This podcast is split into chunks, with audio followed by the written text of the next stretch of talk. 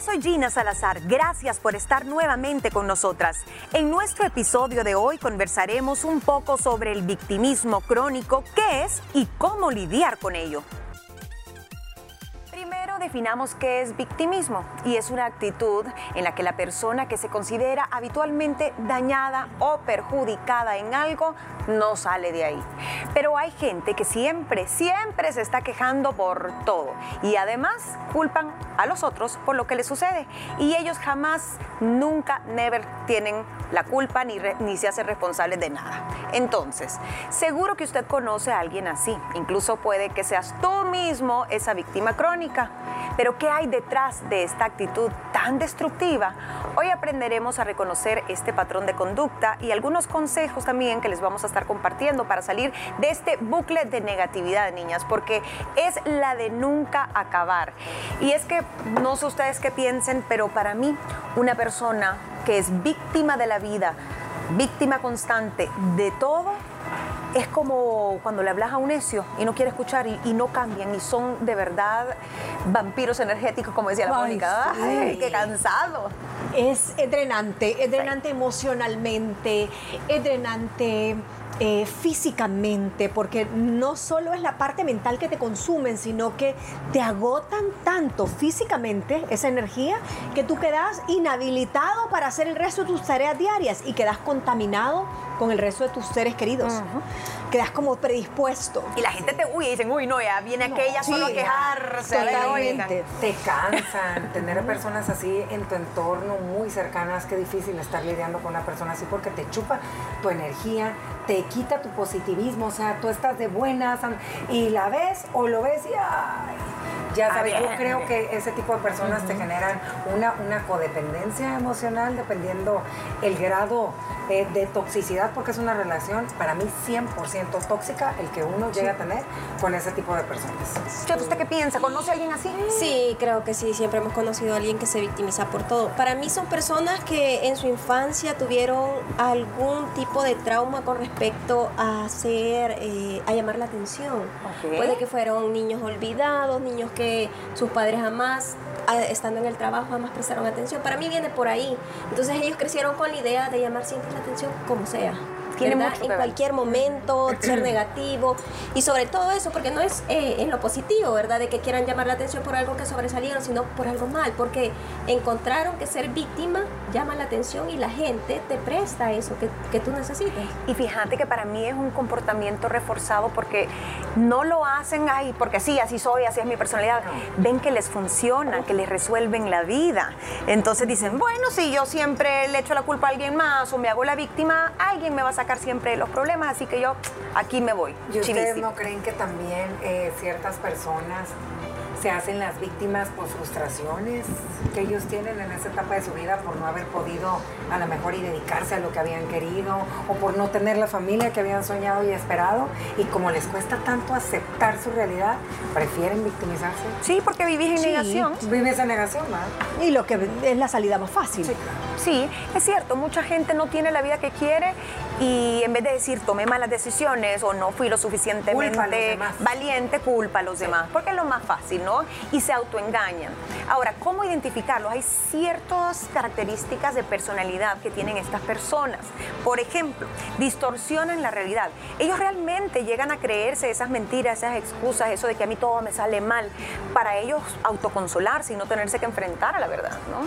Es como un estado de disociación, o sea, la, la realidad la perciben diferente pero para mí no es más que un mecanismo de defensa que lo tienen bien arraigado en el centro del cerebro, porque ellos en el fondo, fondo saben cuál es la realidad, pero como decimos en buen caló, se quieren dar paja. Entonces dicen sufrir de un estado de, irrealidad, disociación, ellos perciben a su conveniencia la realidad de una manera diferente.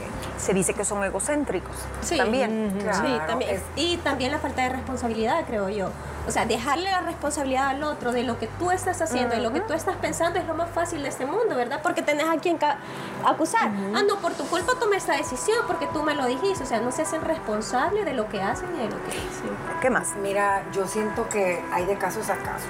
Hay que ver cuál es el detonante de la persona para que esté siendo la víctima en esa relación o en ese ambiente familiar, porque a veces están en una depresión tan fuerte que realmente no, no ven las cosas como son, pero no porque no quieran, ¿me entiendes?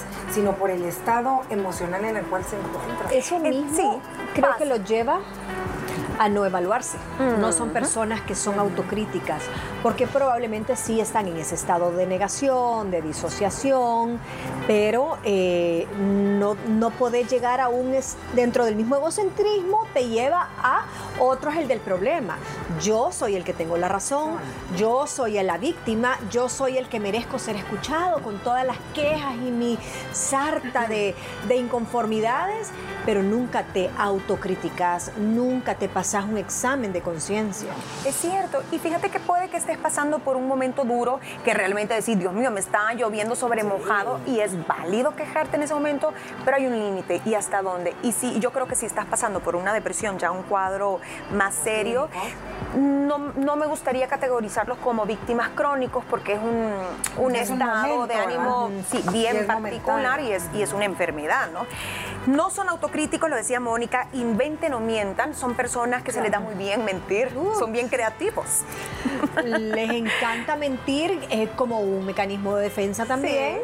Parte de la misma falta de autocrítica al no tener como esas herramientas y esa solvencia emocional y esa madurez para ser autocríticos, tienen que mentir para sostener todo esa eh, eh, todo ese perfil que hemos estado Pero detallando. imagínate qué triste, porque una mentira te lleva a otra, otra, otra, y en realidad, ¿quién termina siendo tú? ¿Me entiendes a lo que voy? Y perder O sea, tienen que credibilidad, pues. sostener por cuánto tiempo una mentira que los va a llevar a otras. ¿Y sabes lo Y más siempre te descubren. Que las personas que están a tu alrededor sabe. saben que esa mentira siempre va a ir justificada de algo. Sí. A ver con qué viene A esta hora. Y si te, y si te al descubierto de mentiroso, te quejas. de, Claro, y lo Ay, justifica. no, ahora andan diciendo que yo mentiroso soy. Es que ustedes no me comprenden. Ustedes siempre se la va la llevan contra la justificación, La queja. la queja, De todo. el autocontrol que no lo tienen en absoluto. Y el pesimismo Sí, ante todo. eso Esa gente que anda con la nubecita negra, todo lo ve negativo, que si hace sol, que si no hace sol, que si tiene trabajo, que si no tiene. Entonces, nunca están contentas. Son excelentes manipula- manipuladores emocionales. El chantaje emocional es esa herramienta que no falla y lo más triste es que saben con quién aplicarla, con el que se deje. Y es ahí donde se crea esa dependencia emocional que vos decías. Claro. Para que estas personas lo hagan es porque les funciona. Entonces siempre hay alguien que les resuelve la vida, que les da lástima. Y dicen, ay, vaya, pues te voy a ayudar Pobrecita, por enésima está, vez. está sola, no tiene trabajo, ¿cómo la voy a dejar?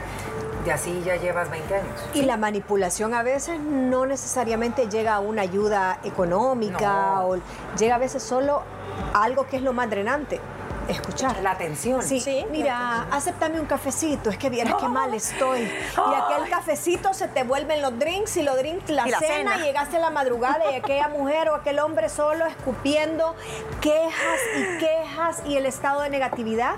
A veces es, es también tiempo lo, lo que, lo que necesitan esas personas. No, y es difícil también cuando esa persona es la pareja. Uy, Creo Dios que mío, ¿y ¿cómo eso- te salís de ahí? Relaciones Exacto. tóxicas, imagínate. Pero un uno puede decir relaciones tóxicas. Les voy a poner un caso de algo que escuché ahora en la mañana y me hace eco con esto. Decía el psicólogo, cuando tú como hombre vienes y le dices a tu esposa, a tu novia, ¿a dónde vamos a ir a cenar? ¿A dónde quieres ir a cenar? ¿Ya lo pensaste? Ajá. Y al final ella te dice, ay, es que no sé, ¿y por qué no sabes? ¿Qué estás haciendo ahí? La estás culpando por algo que tú tuviste la iniciativa, la estás cargando a ella. Entonces, empieza así. O sea, y uno no se da cuenta de eso, porque para uno es normal que le pregunten, ¿a dónde vas a comer? Ay, es que no sé. Y de repente te dicen, ¿y cómo no sabes? Si hemos ido a un montón de lugares. O sea, estás responsabilizando a la otra persona Claro. por algo que tú tomaste la iniciativa, en vez de decir, mira, ¿sabes qué, amor? Yo te llevo a tal parte. Lo que pasa es que no quieres tomar la decisión, fíjate qué fácil. Es te estoy dando la oportunidad de escoger, pero realmente es que yo no quiero escoger, me da pereza. Ajá. Y después yo te puedo decir es que vos no haces nada por la relación. Y en lugar Y que vas a te critico. Encima te- y aparte, en lugar que me vas a decir no me gusta. ¿Cómo y, ves? y- y te aseguro que si la pobre mujer viene y hace un doble esfuerzo y escoge un lugar, le va a decir, ay no, y para Mira eso el te voy a sacar. O, mira, el No, así somos la Ay, mayoría de mujeres, ¿sí o no? Sí, o sea, eh, y es un ejemplo que creo que a todas nos ha pasado. Sí. O a la hora, ponele que el momento de dirimir no sea a dónde ir, pero Sí. sí, el, menú. Muchas veces es, ay, todavía no, no te has decidido, y qué barbaridad. Y, no, y empezás a quejarte y empezás a quejarte en vez de solventar. Claro, en vez de, fíjate que un ejemplo también, ahorita que estamos hablando del tema de pareja, pero yo me voy a ir al tema de padres a hijos. Estaba escuchando un caso y creo que muchas personas se van a sentir identificadas cuando tienes una persona especial en la familia, eh, la atención de los padres se vuelca completamente por las necesidades, ¿verdad?, que está teniendo ese, ese hijo o hija. Y cuando hay más niños, ellos se dan cuenta que a lo mejor y papá y mamá tienen más atención, pero por el tema especial que tiene la hermana, entonces empieza esto, querer llamar la atención de una manera. Haciéndose víctimas. Haciéndose víctimas en muchas cosas y así pasan los años y muchas de ellas llegan a la Es que yo saco malas notas porque mi papá no me hacen caso. No, pero o, queja, o esa persona se vuelve quejista, se vuelve una garrapata energética porque es su forma de llamar la atención ante tanto abandono emocional desde el día uno y de su el ejemplo de un hermano. Puede ser que a lo mejor uno de los padres tenga algo, una abuelita, alguien cercano a la familia y que mucha parte de la atención vaya enfocado a esa persona por la necesidad. Es excusarte en algo que te pasó, que le pasa a miles de personas más, ¿no? Tienen pérdidas, tienen padres divorciados, eh, son viudos, viudas, y no por eso se tienen que colgar como garrapatas de los seres queridos para no querer afrontar la realidad. Vamos a hacer una pequeña pausa. Si usted nos está escuchando, vamos a continuar después del comercial y vamos a hablar un poquito de qué hacer si estás cerca de una persona a la que querés, pero que no podés ya cómo lidiar con ella o con él. Y también, si nosotros estamos siendo muy quejistas, yo creo que es un excelente momento del año para cambiar de actitud, porque sí se puede. Eso también hablamos a regresar. Estás escuchando el podcast La Mesa de las Mujeres Libres del talk show Liberadas. Ya regresamos. Este día martes estamos platicando sobre el victimismo crónico, esa actitud negativa, pesimista, una manera oscura de ver la vida, todo es en gris, somos, ay, pobrecitos, no tenemos suerte, nadie nos quiere, todo el mundo nos hace, nos critica y nosotros nunca hacemos nada. Pues hay que salir de esa actitud, pero también hay que lidiar con personas que son así porque ni modo, no, no es simplemente ya no te hablo y listo. Más fácil cuando es una amistad a la que tal vez pues podés ponerle límites, pero ¿qué pasa si es una pareja, un padre, una madre, un hermano, un hijo, ahí se vuelve complicado el asunto. ¿Creen ustedes que el tema de la manipulación que hablábamos al final del bloque anterior es siempre consciente y deliberado o se podrá dar de forma inconsciente? Que esta persona realmente no sepa que está chantajeando otra Yo vez. Yo creo que puede ser de las dos formas. Puede ser una super planeación maquiavélica de decir yo tengo este punto débil y es un punto social, socialmente muy sensible y lo voy a explotar y va a ser mi muletilla con la que siempre, mi bastoncito con la que, el que siempre voy a encontrar ayuda, o puede ser algo tan arraigado a tu subconsciente que lo volvás parte de tu vida. Por ejemplo, niños que se han quedado huérfanos muy chiquitos. Y tú ves que esos niños crecen siempre con el estigma de, pobrecitos, hay que ayudarlos, perdieron a su papá muy temprano, perdieron a su mamá muy temprano, o perdieron a ambos, son niños huérfanos. Entonces, toda la vida es su muletilla de víctima. Es un victimismo crónico de por vida en un rubro. No, es, no son niños que están, ay, hoy me quedé sin comida, ahora no sé. No, es nosotros somos huérfanos. Y entonces, por, y viven con eso hasta que hacen quizás su nueva familia. Es su escudo. Es su escudo. Se dan cuenta que hay gente que todo lo que le sale mal es la misma excusa para todo, ¿no? Sí. No, es que yo nunca tuve mamá. ¿Y qué tiene que ver, niña? Si ya creciste, ya maduraste, puedes cambiar tu vida. Yo creo que, como dice Moni, depende mucho eh, la situación en la que te encuentras también. Retomando el tema que dice Moni, el ejemplo, ¿Qué pasa con muchos niños que a temprana edad sus papás decidieron optar por caminos diferentes? Entonces a lo mejor y los papás no supieron manejar la situación de la manera eh, que se debía de, pero ellos lo hicieron en sus posibilidades como pudieron, pero para los niños no fue suficiente, van a crecer con eso. Sí. Tú no estuviste cuando debías de estar, entonces no me echas la culpa por ser así yo. Sí, es bien fácil, te, lleva a estar en el astire y en el afloje, a lo mejor con adolescentes un poco rebeldes o con adultos un poco... Pero es esa manipulación. Y eso es manipulación, pero no porque, ¿me entiendes? Porque los papás los hayan abandonado y pongo comillas, porque los papás estoy segura que hicieron lo mejor que pudieron, sino porque ellos es una manera como de chantaje emocional hacia los papás. Y también Consciente. consciente, Sí. porque a lo mejor y su falta de madurez, su falta de compromiso, su falta de autocontrol, de autoconocimiento, pues lo lleva a aceptar, a no querer aceptar. Es lo más cómodo lo de hacer, hace. es lo más cómodo, no enfrentar la realidad. Ahora, también se puede dar lo otro. Niños muy sobreprotegidos Uy, y sí. consentidos que entonces, ay no, yo nunca tuve que hacer nada, hoy quiero seguir siendo como una niña. Ahí, ahí les conviene ser lo más infantiles, lo más inmaduros, que le resuelve el marido, que le resuelva la mujer. Entonces tampoco se puede, se da de las dos maneras. Consejos. Empecemos por los consejos. Si ustedes conocen a alguien que es así, ¿qué se puede hacer? Porque no es que le vas a cerrar la puerta, no es que nunca le vas a contestar el teléfono. Vas a tener que compartir con esta persona. Para mí creo que es importante, sí o sí, escuchar sin juzgar, pero tampoco podés estarle resolviendo la vida, porque eso es como premiarlo. Sí. No, y aparte que también, ya que hablábamos de niñez, para mí tiene mucho que ver la educación y le voy a poner un ejemplo bien sencillo con los niños con referente a la atención. ¿Qué pasa cuando los niños se enferman? ¿Qué es lo primero que hacemos? Ay, mi bebé. Ajá. Tenemos un trato diferente con ellos. Cierto. ¿Qué le estamos enseñando? Que si tú estás enfermo, Y lloras, entonces, ahí está. entonces él puede manipularte para decirte, oh, no quiero ir a estudiar. Socio Hoy me débil. siento, exacto. Entonces tú le estás metiendo a ese niño que cuando está enfermo, él se puede comportar de la forma en que quiere y tú se lo vas a pasar porque él está enfermo. Entonces, una de las cosas en la niñez es que si el niño está enfermo, el trato sigue siendo igual. Ok, te sentís mal, anda, acosate, ¿verdad? Pero uno no logra eso como disociarlo, El consentimiento. El Es que ahí es- consentimiento. Y por eso hay adultos súper nacos. Exacto. Porque Ay, siempre. me duele la uña. Porque fíjate que nunca lo había visto desde ese punto de vista y súper maduro ese enfoque porque es algo que desde bebés nosotros metemos sin querer en el subconsciente de nuestros hijos. Estás enfermo, tenés toda mi atención. Estás enfermo, te voy a dar la comida que querrás. Estás enfermo, no vas a ir al kinder. Estás enfermo, los abuelos y todos vienen a verte. Eh, eh, es cierto. Y, Y de ahí viene- ahí sos adulto, mamayón. Sí, o viene una cultura de victimismo por enfermedad. Ay, es que fíjate que hoy ando dolor Ajá. de acá y la semana pasada andaba dolor de rodillas y la semana anterior, o sea, siempre andan Ay, no, enfermos. papito, Siempre ¿sabes tiene un achaque. Siempre hay un Sí. Y en el trabajo tienen que entenderte también. Exacto. Ajá. Ay, que a mí siempre me duele el vientre cuando me viene mi periodo. Entonces Ay, yo esos días estos no trabajo porque Sí. pobrecita yo. Yo tenía, pro- eh, yo tenía eh, compañeras que tenían una excusa permanente para hacer la clase de educación física Que no porque podían. su vientre siempre se inflamaba cuando tenían su periodo y no podían. Entonces tenían una excusa durante todo el año, año. preferían presentar un trabajo al final de un resumen deportivo, eh, pero no hacer deporte. Mira, Víctimas crónicas. víctimas crónicas. Es que mira, yo creo que todos tenemos un poquito de víctimas y sabemos con quién nos hacemos las víctimas. Tanto una como madre se hace la víctima con sus hijos, como los hijos lo van a hacer.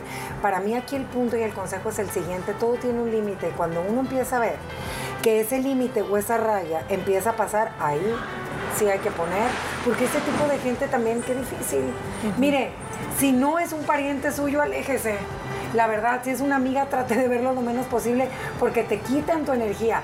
Y si es un ser cercano, eh, alguien en su entorno que usted procure mucho, pues hacérselo saber de una manera muy sutil, Gina, pero sí decirle, ¿y qué te está pasando? Contacto. Siempre, ajá, ¿qué te pasa? Porque siempre todo está mal, dime qué necesitas. Lo difícil de esto es encontrar las palabras correctas Ajá. porque esta persona se va a poner a la defensiva y va a decir, "Me- ay, me está- no te importan mis sentimientos. Entonces es bien difícil. Creo que primero escuchar, dar un consejo si te lo piden. Ya si la persona no sale de ese bucle, pasa 3, 5 años, 10, 20, quejándose lo mismo, sí creo que ya le tenés que decir, mira, esto está en ti, si no querés resolverlo, pues seguí, seguí llorando, ¿no? No dejes que te haga sentir culpable de sus problemas, porque hay gente que peor. sí te hace sentir, es que tú no me ayudas, es que tú esto, es que tú solo me criticas, entonces es bien duro. Establecer límites la próxima vez que le pidan el mismo favor o que le resuelvan el mismo problema, diga no. No soy tu colchón, no soy tu salvavidas. agarra Ya las te he riendas de tu ayudado, vida. ya te he ayudado varias veces. Por muy hijo que sea, No ¿sabes? soy tu almohada Ay, emocional, por ahí escuchaba eso, un día. El, el- ¿Cómo es que se llama este, el que usan los boxeadores? El saco, el man. Sí, sí. ¿Sí? No, me ella viene a gusto dándote con todo y tu morada ya. Ay, tu morada Y sin ya. decir Sí. nada, como uva morada de navideña, no. no- knockout. No, se No, vale, no, no, se no. vale. ¿Qué pasa si entonces somos nosotros. Y decimos, ah, la verdad es que sí, últimamente sí me estoy quejando de todo. Soy así como que la nubecita negra. ¿Y sabes qué es lo peor? Ay, qué que, difícil. Que, fíjate, no, es que esto, todo lo que, todo lo que dices, ten cuidado cómo le pidas las cosas al universo, porque todo eso vas a traer. Si uno se levanta de quejista y todo. Y es la todo- frase favorita de la Ana Pau, Todo te va a pasar del universo. mal. Ajá, Es que sí, sí. todo te- si estás de mal carácter, todo te pasa mal porque te la vives quejando, te la vives diciéndole de lo peor a todo mundo que ni te conoce, al pobre cristiano que va pasando la calle. Es verdad, ¿qué te va a salir bien con esa actitud? Definitivamente. Pero en el no. fondo vos sabés que estás, estás quejándote más de la cuenta. Entonces, si no tenés a nadie que te diga, es como esa amiga que te, que te dice, ya, Ya. basta, me tenés harta, ya te escuché cinco años, no pasas del mismo bucle, me voy a poner un escudo protector y te voy a escuchar, pero te voy a oír como oír llover, me va, me va a resbalar. Y si sos tú solita y no tenés a Imagínate esa amiga, llega un momento que la voz de la conciencia te habla. Te dice, y "Ya te basta". dice, ya basta Ya la Pau, ya basta Gina, ya basta Chef, ya basta Mónica. Y tenés que levantarte, sacudirte un poco y ni modo, universo, perdón por haber estado conspirando contra ti, ahora mándame cosas buenas. Yo creo que uno siempre lo sabe en el fondo, pero es más fácil no verlo, es más fácil. Es que qué difícil decir, wow, sí es mi culpa. Yo estoy aquí y estos últimos 10 años mi vida no ha mejorado y estoy igual de frustrada porque yo no he hecho nada diferente. Aceptar que no somos los únicos a los que les suceden cosas malas, porque miren, cuando nos pasa algo bueno, ay, sí, Dios, el universo, mi vida es bella, eh, qué bendición y todo, pero no somos igual de receptivos para lo negativo y la verdad es que a todo el mundo le sucede, es parte de la vida. Adoptar una actitud resiliente, aquí hemos hablado de la resiliencia. Claro que a veces duele lo que nos pasa y podemos decir un día, Dios mío, hoy sí, ah, te pasaste, hoy sí ya no aguanto, mañana será un mejor día, ¿no? Y saberte levantar, no tirar la toalla, el decir, eh, me caigo y me vuelvo a levantar. Yo creo que esa es la parte más difícil, sobre todo en situaciones complicadas. ¿no? Y sabes que también creo, Gina, que muchas veces el salir de la zona de confort no les gusta y no les parece. Entonces prefieren quedarse a lo seguro que intentar probar cosas diferentes o tratar de salir de, de ese cajita a la mejor y en la que están viviendo, que a lo mejor llevan muchos años. Y, y esa persona va, y esa es una pregunta que les que hago. ¿Qué pasa si esa persona no tiene nadie que le diga cómo salir de ese bucle? Eh, nosotros porque estamos inmersas en bibliografía que todos los días ve- vemos, estudiamos, buscamos, seguimos páginas de positivismo, tenemos red de apoyo, sabemos hasta un, hemos aumentado nuestro lenguaje, todo lo que querrás, pero si alguien no sabe ni siquiera en Instagram buscar una página como cultura positiva y decir, "Ah, voy a repetir un mantra, ¿cómo esa gente se ayuda? Qué difícil, Yo creo, yo creo que primero se tiene que dar cuenta de que se está quedando sin amistad. Realizar Ajá. que está muy solo o sola. Que está muy solo. que algo de ella es tóxico. Sí, Por no, eso se no le funciona. alejan. No, sí, la verdad que difícil ¿Con cuánta, que yo fíjate que esa es una buena pregunta. ¿Con cuánta gente, póngase a pensar, habla usted a la semana? Que no sea el marido o los hijos.